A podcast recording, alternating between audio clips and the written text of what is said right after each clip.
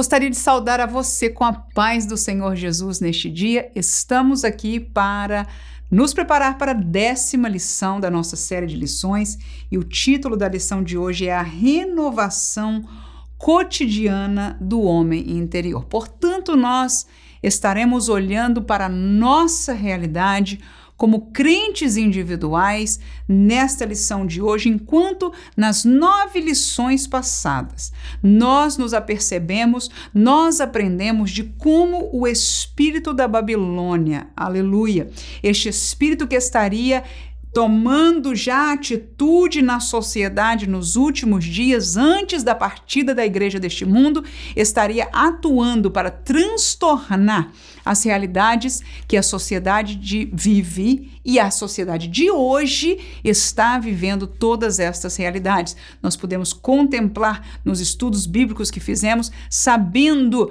de que estas são as realidades que cada um de nós temos vivenciado enquanto andamos neste mundo. Mas o foco da lição, como nós dissemos neste dia, o pastor Douglas Batista nos traz a olhar para o nosso ser interior e a como buscar e como encontrar uma renovação, porque muitas vezes, em olhar as situações afora de nós, nós podemos muitas vezes perder as forças. E hoje nós olharemos para nós, para dentro de nós, para a ajuda que a palavra de Deus e o Senhor nos pode dar. Portanto, vamos dividir o nosso estudo em caminho junto com aquilo que o pastor Douglas Batista, comentarista dessa revista, fez em três tópicos. O primeiro deles será a realidade exterior do crente.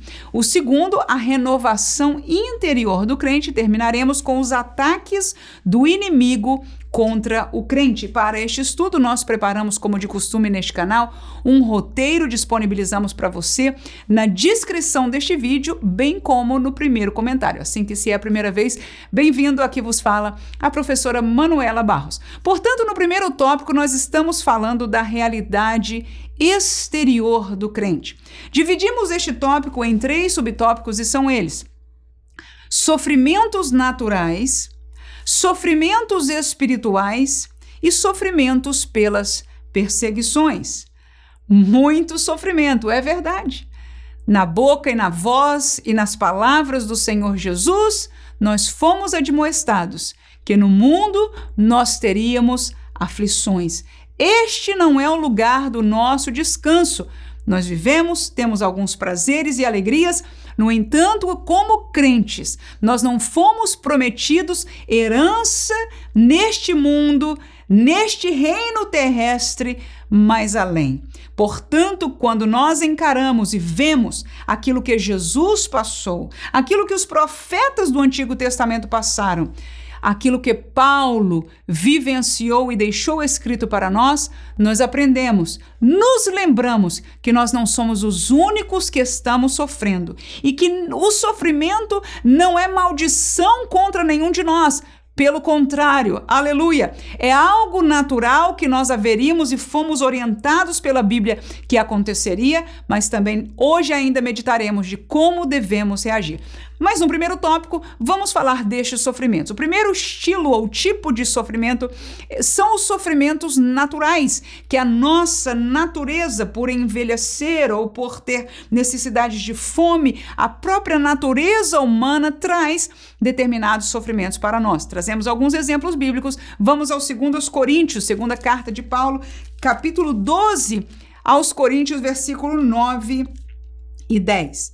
Diz o texto: e disse-me: A minha graça te basta, porque o meu poder se aperfeiçoa na fraqueza.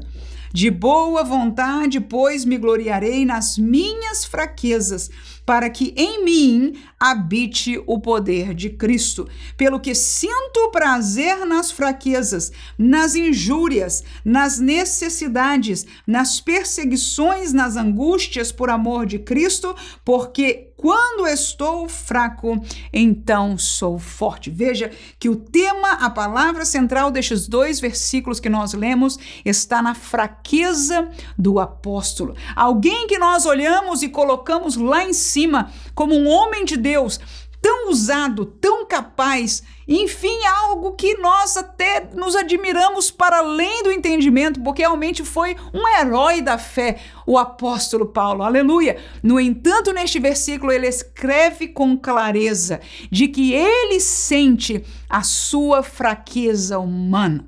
Assim, irmão, irmã, aleluia!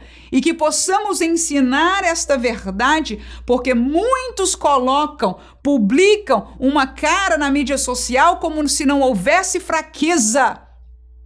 Esta não é realidade para nenhum ser humano. E eis aqui o apóstolo dos gentios dizendo: esta é uma realidade para mim e eu precisei ouvir do Senhor esta voz que dizia: A minha graça te basta e o meu poder se aperfeiçoará na tua fraqueza, Paulo. Então, Paulo termina aqui dizendo: Porque quando eu estou fraco, então sou forte. Por quê? Porque ele encontra a sua fortaleza no Senhor. Mas quando ele olha para si, ele encontra algo natural da sua natureza humana. E muitas vezes nós somos ou nos encontramos em fraquezas. Segundo texto, eu vou para Filipenses capítulo 4, versículo 11 e 12, que diz: Não digo isto como por necessidade, porque já aprendi a contentar-me com o que tenho. Sei estar abatido e sei também ter abundância. Em toda maneira e em todas as coisas estou instruído, tanto a ter fatura como a ter fome, tanto a ter abundância como a padecer necessidade. Veja, que Paulo relata que no decorrer do seu ministério ele vivenciou diversas situações e ele disse: Eu chego no fim de tudo isso e digo que eu já aprendi a lidar com isso. Eu não me escandalizo se eu passo por um tempo, se Deus permite eu passar um tempo de necessidade. Eu não me escandalizo nem me pergo num tempo que Deus está abençoando o ministério e prosperando grandemente. Então, esta é a sabedoria que chegou. Mas para chegarmos a este nível de sabedoria, de entendimento, de firmeza, ele tem que ter vivido.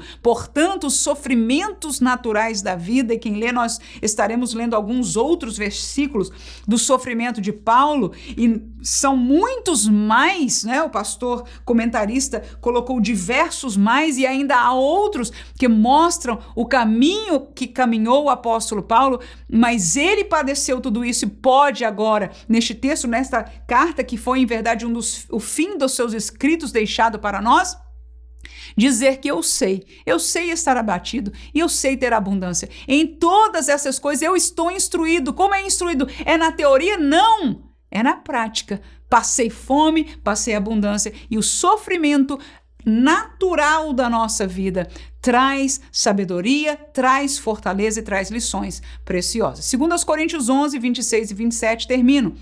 Olha aí a lista de Paulo em viagens, muitas vezes em perigos de rios, em perigos de salteadores, em perigos dos da minha nação, em perigos dos gentios, em perigos da cidade, em perigos do deserto, em perigos no mar, em perigos entre os falsos irmãos, em trabalhos e fadiga, em vigílias, muitas vezes em fome e sede, em jejum, muitas vezes em frio e nudez. Então aí estão vários versículos para nós entendermos que neste mundo nós padecemos estas aflições que são naturais, naturais das intempéries da natureza, naturais da própria realidade do ser humano, da sua alma que luta contra o espírito da sua natureza humana e carnal. Todas estas lutas, todos estes sofrimentos são sofrimentos naturais. A idade, Paulo viveu e pregou o evangelho até já começar a ser, de certa forma, avançado em idade, segundo o que se entende lendo a palavra de Deus,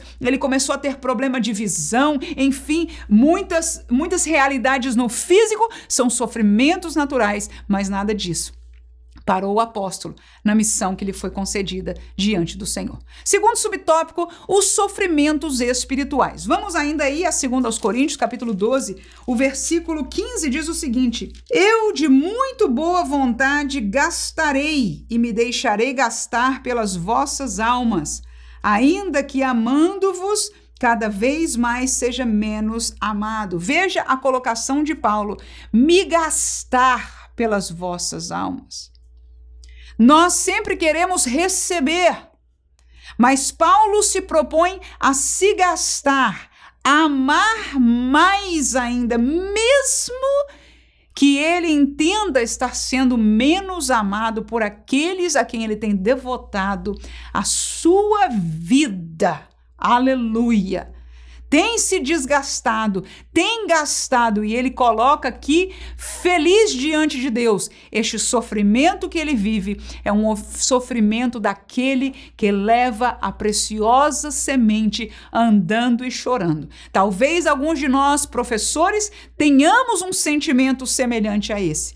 Estamos plantando, estamos estudando, estamos buscando, estamos trabalhando, estamos obrando, e às vezes nos sentimos que não estão dando ouvidos ao que nós estamos ensinando. Às vezes não sentimos que são ouvidos que estão fechados ou não estão interessados.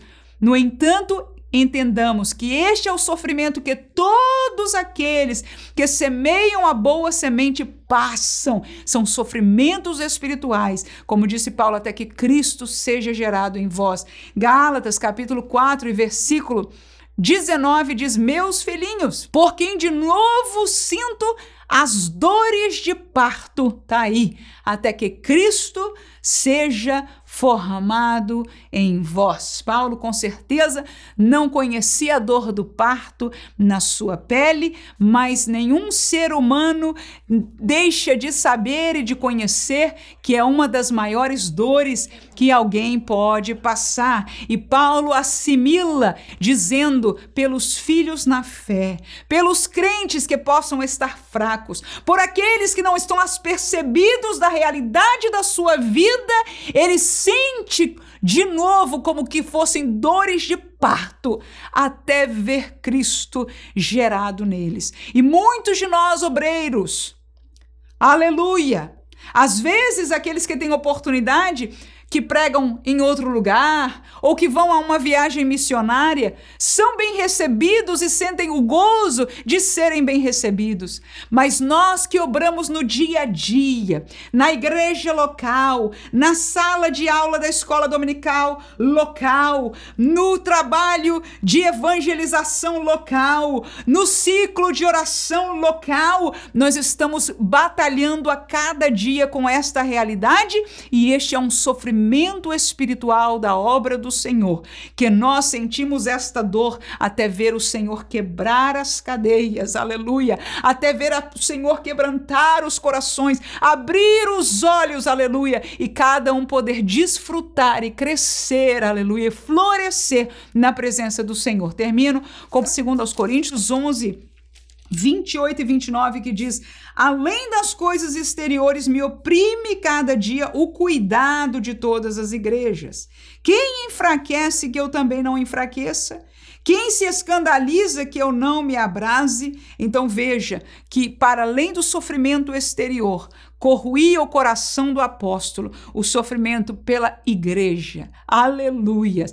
Por cada realidade, ele diz: quem é que padece que eu não estou sofrendo junto? E este padecer é humano, é nas coisas naturais, mas também na realidade espiritual, como vimos. Este é um preço da obra. Aleluia! Todo aquele que põe a mão no arado, ele sabe, ele entende, ele aprende, ele é treinado, como disse Paulo, a viver estas realidades são sofrimentos, são tristezas, mas que fazem parte. No segundo tópico, nós vamos falar do outro lado, porque também não é só sofrimento. Glória a Jesus. Mas aqui está um aprendizado para nós que nós não estamos sozinhos. A palavra de Deus nos tem ensinado que todos estes servos, no passar da história e até o dia que termine a história da igreja, viverão esta mesma realidade. Terceiro, sofrimentos pelas perseguições. 2 Timóteo, capítulo 3, versículo 11 12 diz: perseguições e aflições tais quais me aconteceram em Antioquia, em Icônio e em Listra, quantas perseguições sofri, e o Senhor de todas me livrou. E também todos os que piamente, veja isso, veja isso, irmão, por favor. E também todos. Quem viu esta palavra? Todos os que piamente querem viver em Cristo Jesus. O que diz o texto? Padecerão perseguições. Então, o sofrimento é parte da vida do crente, é parte daquele que quer viver piamente em Cristo Jesus. E ele entende que, para além dos naturais, para além dos espirituais, haverão perseguições contra a nossa vida, regidas pelo espírito deste mundo, por aquele que está adiante deste império do mal, mas regido por ele usarão pessoas e situações para perseguirem a nossa vida e o chamado que o Senhor tenha para nós. Deixo ainda Mateus capítulo 5, texto de Jesus para nós, versículo 11 e 12, que diz: Bem-aventurados sois vós, quando vos injuriarem e perseguirem, e mentindo disserem todo o mal contra vós por minha causa. Ele diz bem-aventurados, né? Agora olha no 12 exultai e alegrai-vos, porque é grande o vosso galardão nos céus, porque assim perseguiram os profetas que foram antes de vós. Então nós vemos de Paulo e agora ouvimos do nosso próprio mestre Jesus dizendo: "Vocês que são perseguidos são bem-aventurados". E ele ainda diz: "Exultem, se alegrem. Por quê? Pela perseguição? Claro que não mas porque vocês estão trilhando o caminho de homens e mulheres que foram fiéis até o fim. E o vosso galardão está garantido. Enquanto aqueles que recebem algo aqui, só aqui receberão, porque o futuro eterno deles não será com Deus, mas pelo contrário. Você sabe, a Bíblia nos assegura, é uma condenação eterna. Vale a pena permanecermos no caminho estreito. Vale a pena alertar aos nossos alunos de escola dominical, ao rebanho, que Deus possa ter dado a algum ministro do evangelho, aleluia, de que nós padeceremos perseguições porque o, o inferno e o mal não quer ver, aleluia, um homem e uma mulher mulher, um servo, uma serva que é fraco, vencer. Chegar ao fim da jornada e receber este galardão que Jesus diz que já está preparado nos céus para nós. Terminamos o primeiro tópico, lembrando-nos de que as perseguições são parte da vida do crente, naturais, espirituais ou perseguições é uma realidade para nós. Mas no segundo tópico, nós vamos olhar o outro lado da moeda. Vamos falar da renovação interior do crente. Dividiremos em três tópicos. Primeiro, o alimento diário, a palavra. Segundo, o amigo da hora, o Espírito Santo de Deus. E terceiro, a esperança eterna, que é o céu. Te levo à primeira carta de Paulo a Timóteo, capítulo 4, e versículo 5, que diz: Porque pela palavra de Deus e pela oração é santificada. Ora, neste primeiro subtópico nós estamos falando que nós precisamos ser renovados. Irmãos, quando a gente diz a vida do crente é uma vida de sofrimento, e a gente entende, porque é a realidade da nossa vida muitas vezes, a pergunta seria: vai dar para aguentar? E a resposta é aquela que houve também, não só na vida de Jesus, mas na vida de Paulo e todos estes que têm trilhado o caminho estreito. Nós não estamos sozinhos. E neste caminho, Deus nos deixou um alimento. E coisa boa é quando alguém está cansado e pode se sentar e encontra um alimento bom e pode comer e se alimentar. Esta palavra mesmo, e você sabe que Jesus muitas vezes comparou a palavra de Deus com o pão, e que é um alimento gostoso, e que é um alimento de sustância, não é isso? E nós entendemos que a palavra de Deus é alimento para a nossa vida. Então, enquanto no mundo e na vida há sofrimentos, na casa de Deus há alimento. Na presença de Deus e diante desta palavra há alimento espiritual para nós. E como lemos aqui, pela palavra de Deus é parte do trabalho de santificação deste homem interior para a gente vencer A Bíblia diz: sem santificação ninguém verá a Deus. Então, para a gente chegar até o fim, precisamos da santificação. Mas caramba, mais sofrimento? Não. Para chegar ela, só precisamos comer. Aleluia. Aleluia. Dá glória a Deus quando se ouve uma palavra abençoada. Vir a Bíblia e ouvir a voz de Deus conosco e continuar fazendo aquilo que estamos fazendo, estudando e vivendo na presença do Senhor. Efésios 6 e 17 diz a palavra: Tomai também o capacete da salvação e a espada do Espírito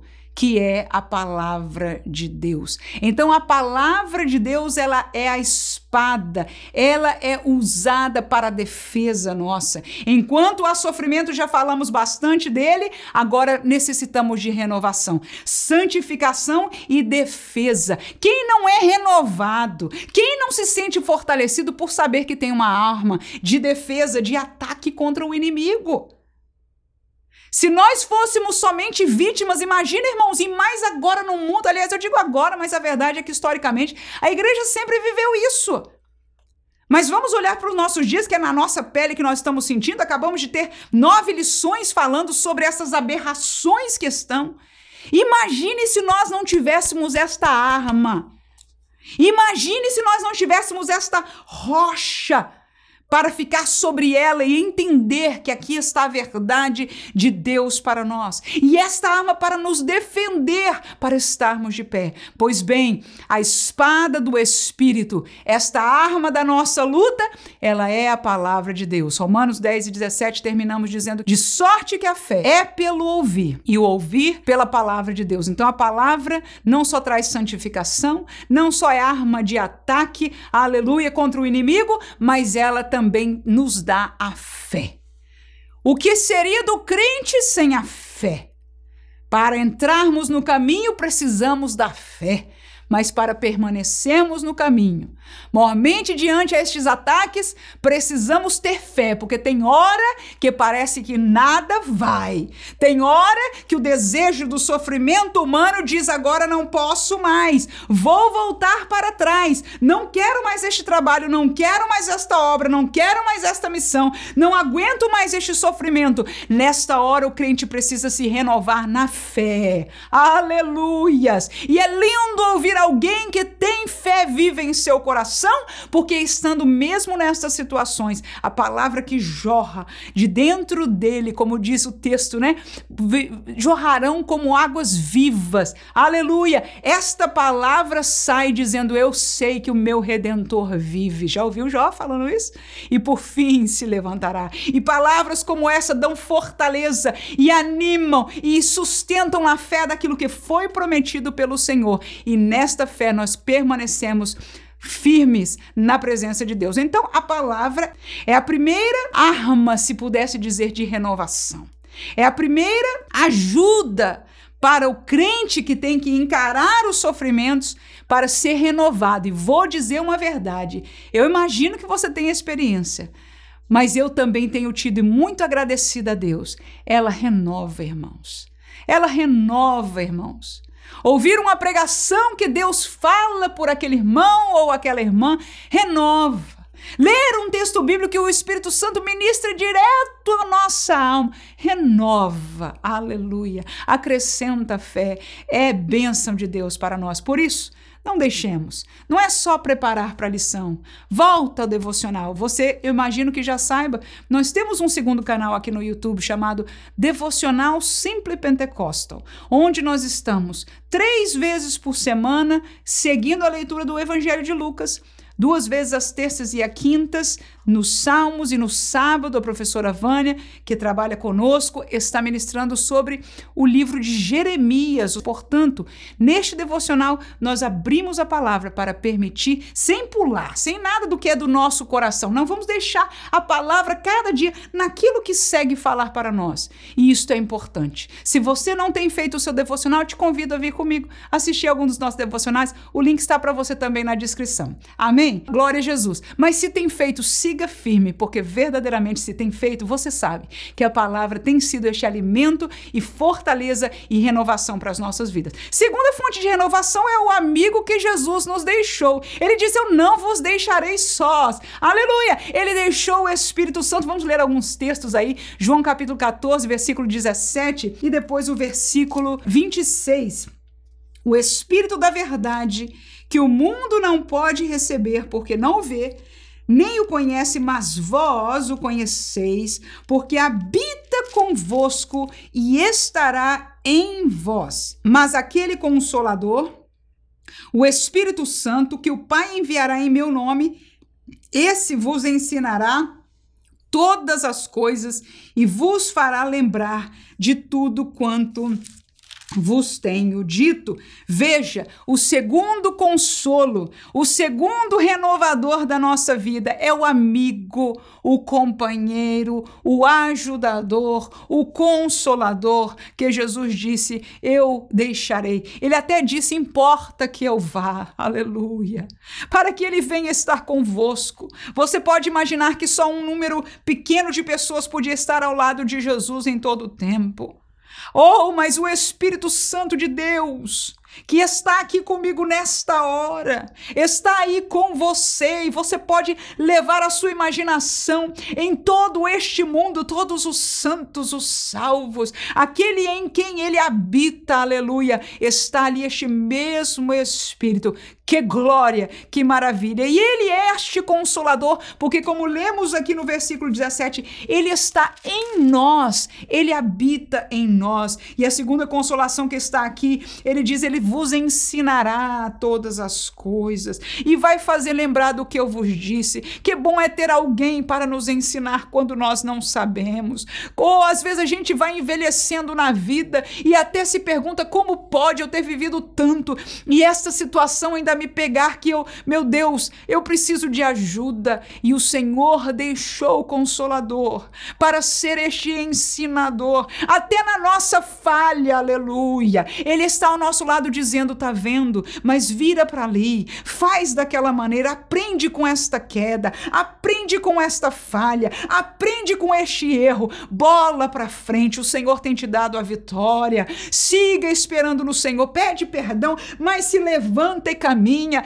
Este ajudador, este ensinador, este que nos faria lembrar das palavras de Jesus, Algumas lemos aqui e tantas outras de consolo, de fortaleza, mas de admoestação, de chamada. O Espírito Santo é aquele que nos lembra. Deixo mais um versículo aí. João 16, 13 diz: Mas quando vier aquele Espírito da verdade, ele vos guiará em toda a verdade, porque não falará de si mesmo, mas dirá tudo o que tiver ouvido e anunciado o que há de vir. Veja mais outro trabalho e obra deste Espírito que vive em nós nos guiar. Volto a dizer a mesma verdade. Somos adultos, crescemos, mas o mundo é um mundo tremendo, irmãos. Então, muitas oportunidades, muitas direções a seguir. E dentro do caminho em Cristo, muitas vezes, chegamos a situações que não temos certeza de como reagir ou para onde ir ou que escolher. A Bíblia diz que o Espírito Santo é este amigo que nos guiará. Aleluia.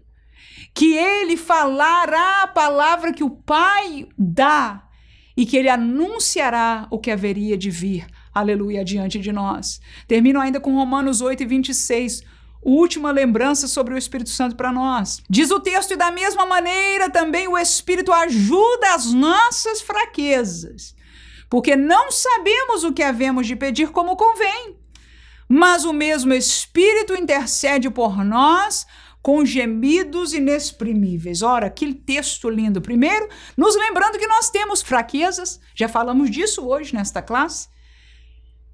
E a Bíblia diz aí que este Espírito, esta segunda ajuda da renovação do crente, ele nos ajuda nas nossas fraquezas. Não é e aquele amigo da onça que quando você tá fraco, ele sai de perto. Não quero nem ver a irmã Manuela hoje, que coitada, tá cheia de problema. Só nos quer ver na bênção.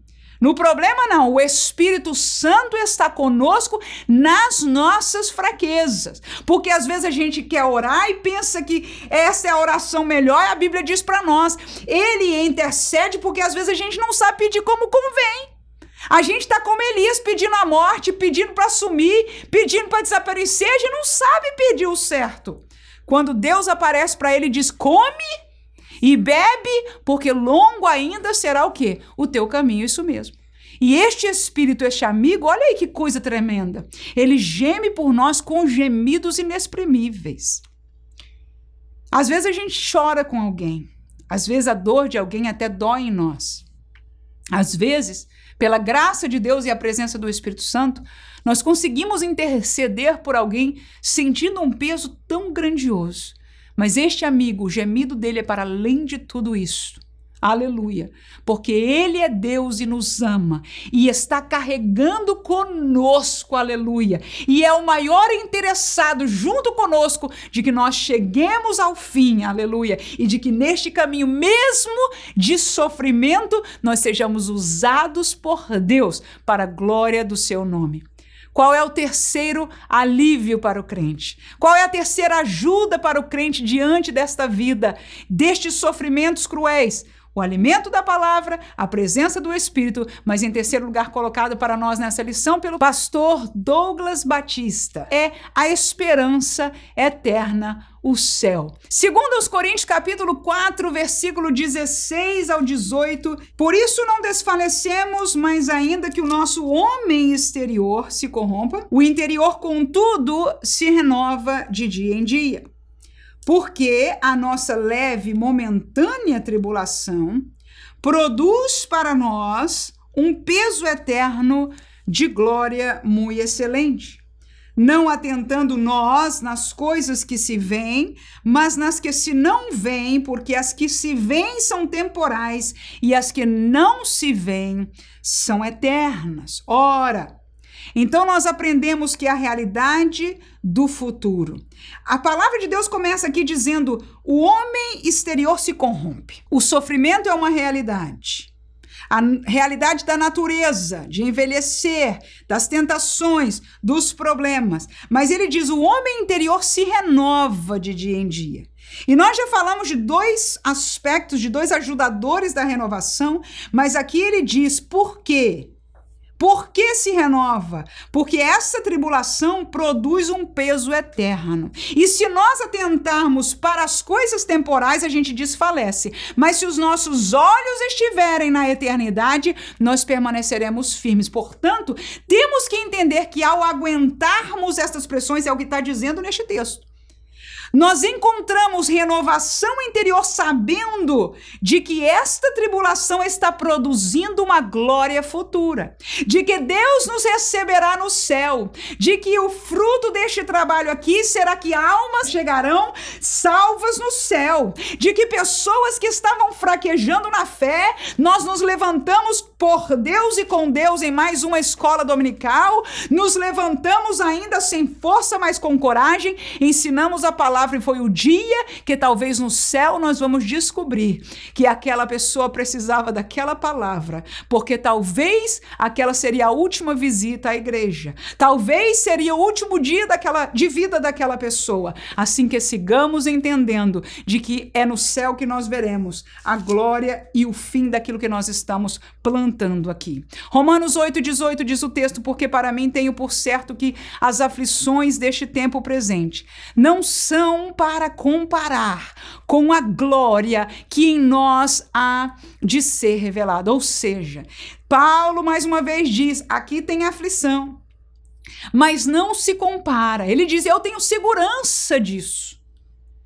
Que o que eu sofro aqui não se compara com a glória que eu viverei lá. Isto é viver pensando na esperança. A nossa esperança, diz o bendito hino, é a tua vinda. O Rei dos Reis é a sua vinda. O Rei dos Reis vem nos buscar. E quando estivermos lá, estaremos em perfeição, sem dores, sem lágrimas, em alegria, aleluia, e levando conosco os frutos daquilo que pudemos fazer aqui, na pessoa, na presença da coroa que nos será dada. Aleluia. Mas para além desta coroa, glória a Jesus, que será um, um pagamento, uma retribuição dos frutos daquilo que nós trabalhamos aqui, mais importante é que nós viveremos para sempre com o Senhor. E esta glória que será na nossa vida, eu e você estaremos lá nesta glória. Segundo Paulo, ele diz: Eu tenho certeza, não dá para comparar, ou seja, vale a pena sofrer. Em outras palavras, é o que o apóstolo está dizendo. Termino com Filipenses 3, 18 a 21 diz: Porque muitos há dos quais muitas vezes vos disse, e agora também digo que são inimigos da cruz de Cristo. O fim deles é a perdição, o Deus deles é o ventre, a glória deles é para a confusão destes mesmos. Por quê? Porque só pensam nas coisas terrenas.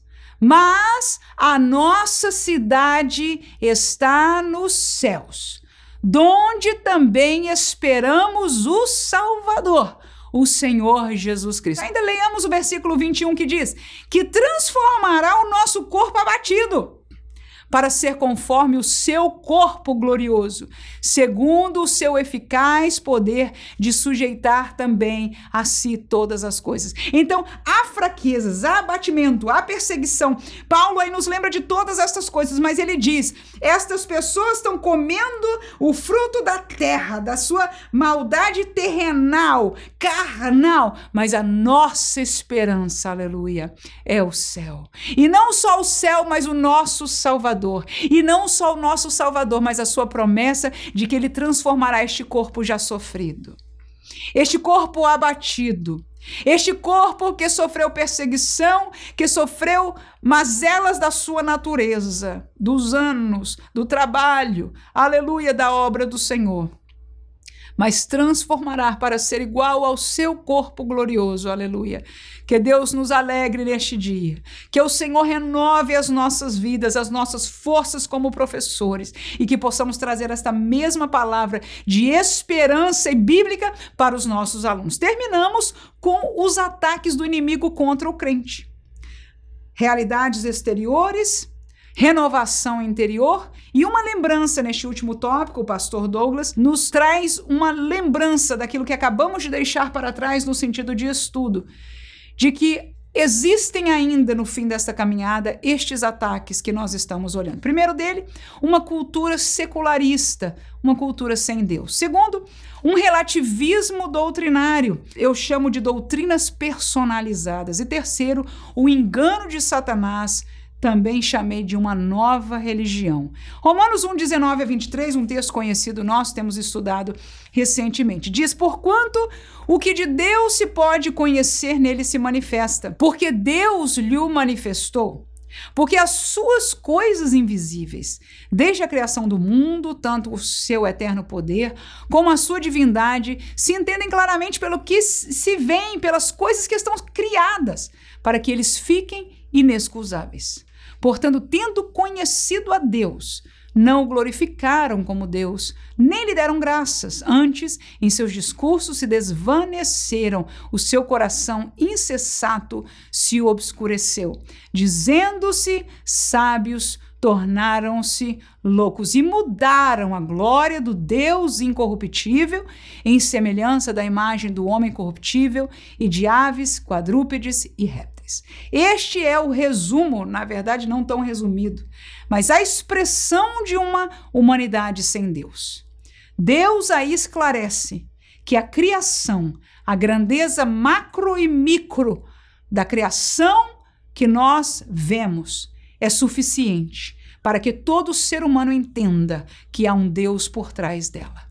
Mas muitos decidem não entender, não perceber, não aceitar e muito menos não glorificar a Ele como Deus. E fazem outros deuses, a imagem de homens, répteis ou o que seja, e fazem das suas maldades os seus próprios deuses também. E com isso nós vemos uma realidade de uma sociedade secularista sem Deus. Judas 1 e 4 diz: Porque se introduziram alguns que já antes estavam escritos para este mesmo juízo, homens ímpios que convertem em dissolução a graça de Deus e negam a Deus, o único dominador e Senhor, nosso Jesus Cristo. Agora, o que eu quero que você pause para observar é que neste contexto deste versículo e do que vem, estes dois textos não estão falando olhando para fora da janela da igreja e olhando para um mundo sem Deus, para uma sociedade secularizada.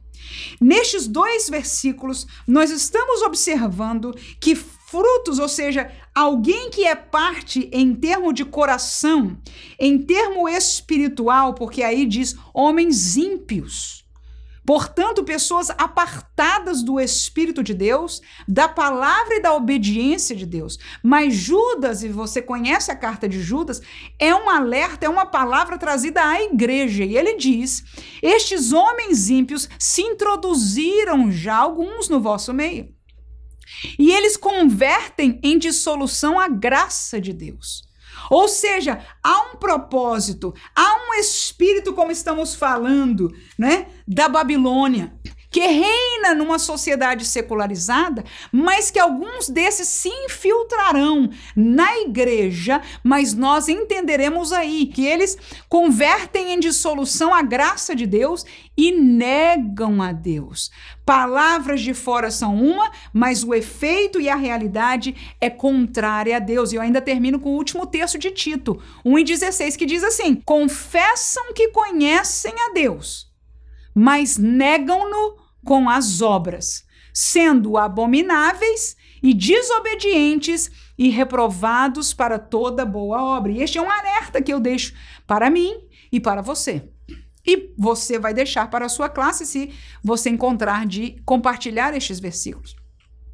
É que fruto desta realidade secularizada são pessoas que vão se introduzir na igreja e que vão confessar, ou seja, falar como se crentes, como quem? Servos de Deus. Mas as suas obras não condizem.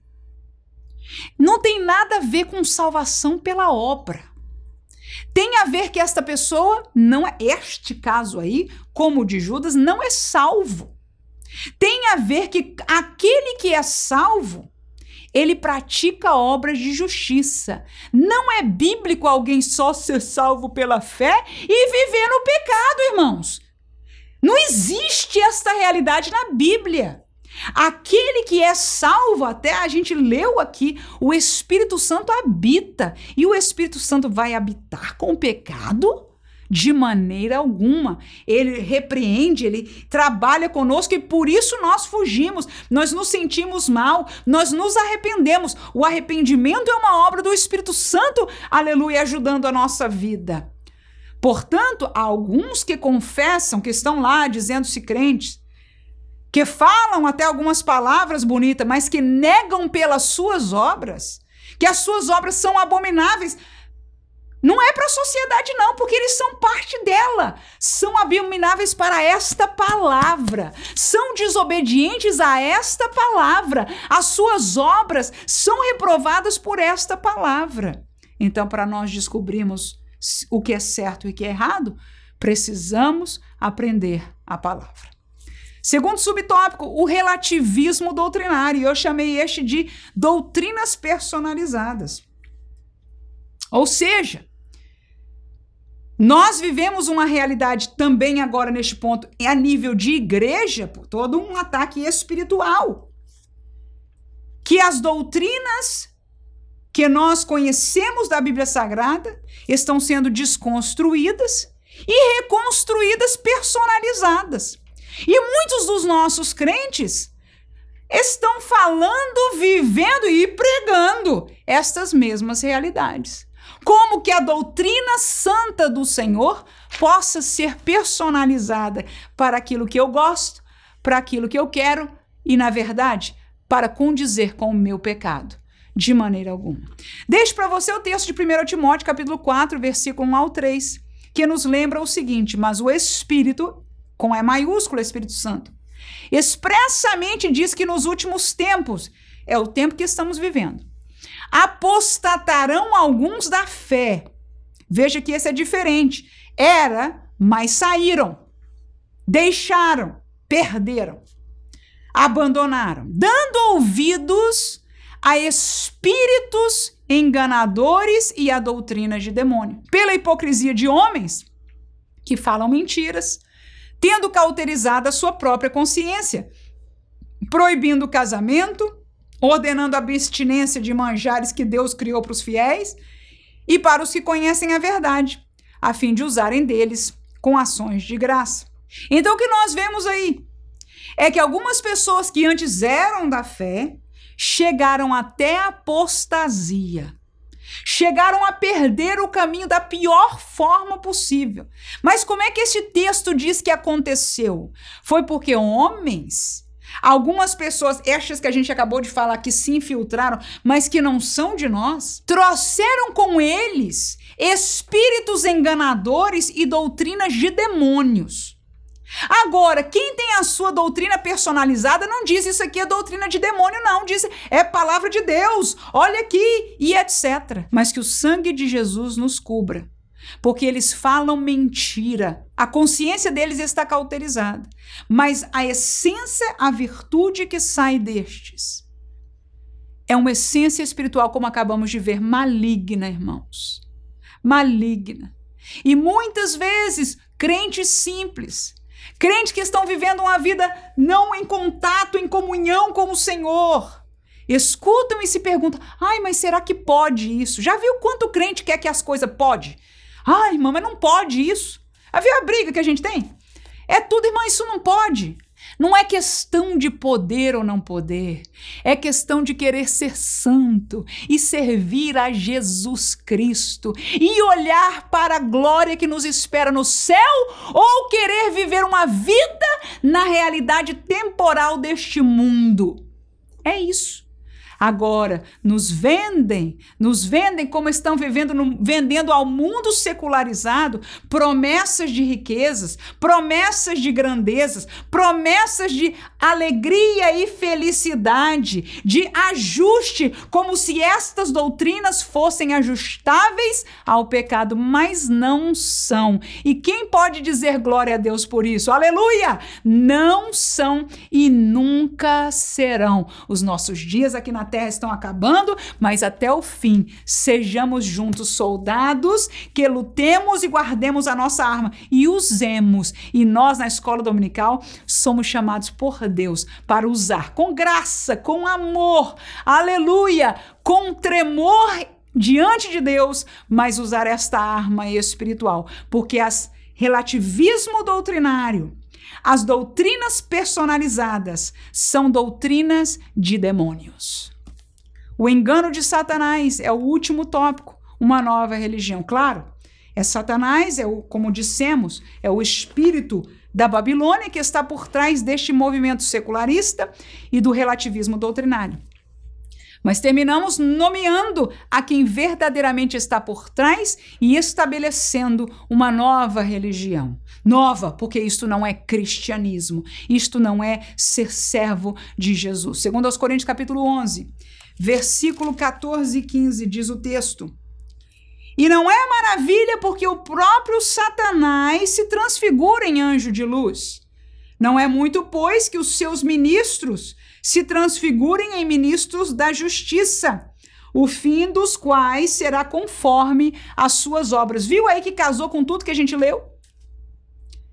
A palavra que diz, olha, Satanás, ele se transfigura, ele pode aparecer como um anjo de luz. Então não se surpreenda que alguém usado pelo maligno, que é a quem a palavra que chama de seus ministros, se transfigura, aparentem para vocês como ministros de justiça. Mas ele diz o fim deles, porque o importante, irmão, é o fim. O importante não é o começo, o importante é o fim. Aleluia será conforme as suas obras. Volto a dizer, as obras provam o que está no seu coração. Aleluia. Então, obra a gente não joga fora, não. Não é por ela que a gente entra na salvação. Mas quem é salvo traz e produz obras de justiça. E quando erra, quando peca, quando cai, o Senhor e o Espírito Santo de Deus o ajuda para levantar e voltar a praticar obras de justiça. Mas estes, você vai olhar a sua vida, você vai olhar por trás das suas palavras, você vai olhar encontrar algum lugar para ver aquilo que sai do seu coração e você vai descobrir o fruto fruto que verdadeiramente está, e este é um fruto, como acabamos de dizer, de doutrinas de demônios. Qualquer que queira mudar esta doutrina, A gente está vivendo o tempo que o pessoal na igreja quer coisa nova, quer uma doutrina fácil. Não existe. Porque essa não é fácil, ela é chamada de santa. Essa não é fácil, ela é chamada de perfeita. Essa não é fácil, ela é chamada de Deus. E este é o único caminho que leva ao céu. Qualquer outro, há muitos caminhos mas só um caminho leva ao céu e é Jesus Cristo e o caminho estreito que ele apresentou. Termino com Mateus capítulo 4, versículo 8 e 9, que diz: Novamente o transportou o diabo, tá aí, a um monte muito alto e mostrou-lhe todos os reinos do mundo e a glória deles. E disse-lhe: Tudo isto te darei se prostrado me adorares. Ora, o diabo ainda hoje continua oferecendo e mostrando ao crente, às vezes até através de uma pregação destes enganadores, dizendo: você pode ter isso, a tua cura, a tua casa, o teu sucesso. Já viu isso? Tudo isso te darei se você fizer isto se você me adorar, se você prostrar, se você vier com esta onda, se você caminhar nessa novidade, se você deixar esta, este quadradismo de ser bíblico, que o sangue de Jesus nos guarde. Aleluia! Fico com a palavra. Jesus ficou. Ele respondeu a Satanás com a palavra: somente ao teu Deus adorarás e só a ele servirás. Aleluia! Jesus não quis saber daquilo que Satanás estava propondo e nós bem já escutamos o quantas pessoas que saíram das trevas que contam a mesma realidade. Eu fui porque Satanás me ofereceu. Eu mexi com essas coisas de macumba, disso, daquilo e ele prometeu prometeu e ele fez e me deu e etc. E tem gente ainda hoje. Eu tenho escutado saindo da igreja atrás de oferta de Satanás. Loucos! O que é que Satanás tem para dar? É engano, é passageiro, mas ele pede a tua alma. Ele pediu a Jesus, foi a alma dele, prostrado o adorar. Ah, se o Senhor caísse, mas graças a Deus, ele não caiu, ele foi vitorioso e ele nos tem dado essa vitória a todos aqueles que queiram permanecer nele. E eu termino com o princípio Gênesis, capítulo 3, versículo 4 e 5, que diz: Então a serpente, quem é esse? Isso, Satanás. Disse a mulher: Certamente não morrereis, porque Deus sabe quem é Satanás para falar de Deus, hein, irmãos? Que no dia que dele comerdes se abrirão os vossos olhos e sereis como Deus, sabendo o bem e o mal. Veja quem é Satanás. Veja quem é Satanás. Tem gente dizendo até que não existe Satanás. Ha. Veja quem é. Como diz o texto bíblico, é um mentiroso desde o princípio. Quando ele ofereceu e falou para Eva, come do fruto, ela disse, o que, que, Deus falou do fruto, etc., não posso comer, porque senão, no dia que comemos, disse o Senhor, vamos morrer. A resposta de Satanás foi uma mentira nua e crua e barata. Certamente não morrerás. Que autoridade o diabo tem para dizer? Que certamente não, que Deus está mentindo. Que autoridade o diabo tem para dizer que não existe inferno? Que autoridade o diabo tem para dizer que não existe crente santo? E não existe uma igreja, aleluia, que está vitoriosa neste mundo. É mentira. Existe ainda uma igreja santa. Se a que está ao teu lado não está, erga a voz da palavra. Na tua classe, na tua igreja, levante-se com ousadia, porque é mentira do diabo. E ele é tão maligno que ele tem coragem, ousadia de dizer, porque Deus sabe quem é ele para falar de Deus. Mas é o um engano. Ele diz: Deus sabe que no dia que vocês comerem a brilhar os seus olhos e vocês vão ser como Deus.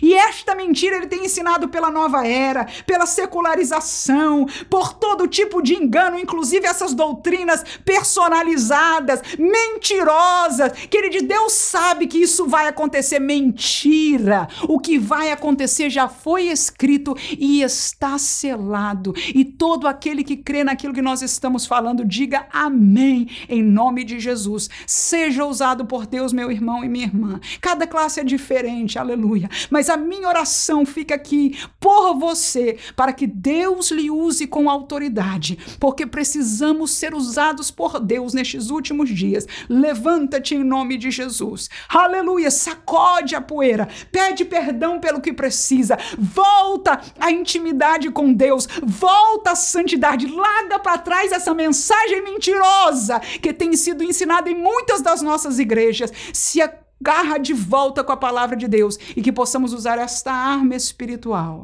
Aleluia! Para a vitória, como diz aquele corinho, a vitória é nossa pelo sangue de Jesus. Amém.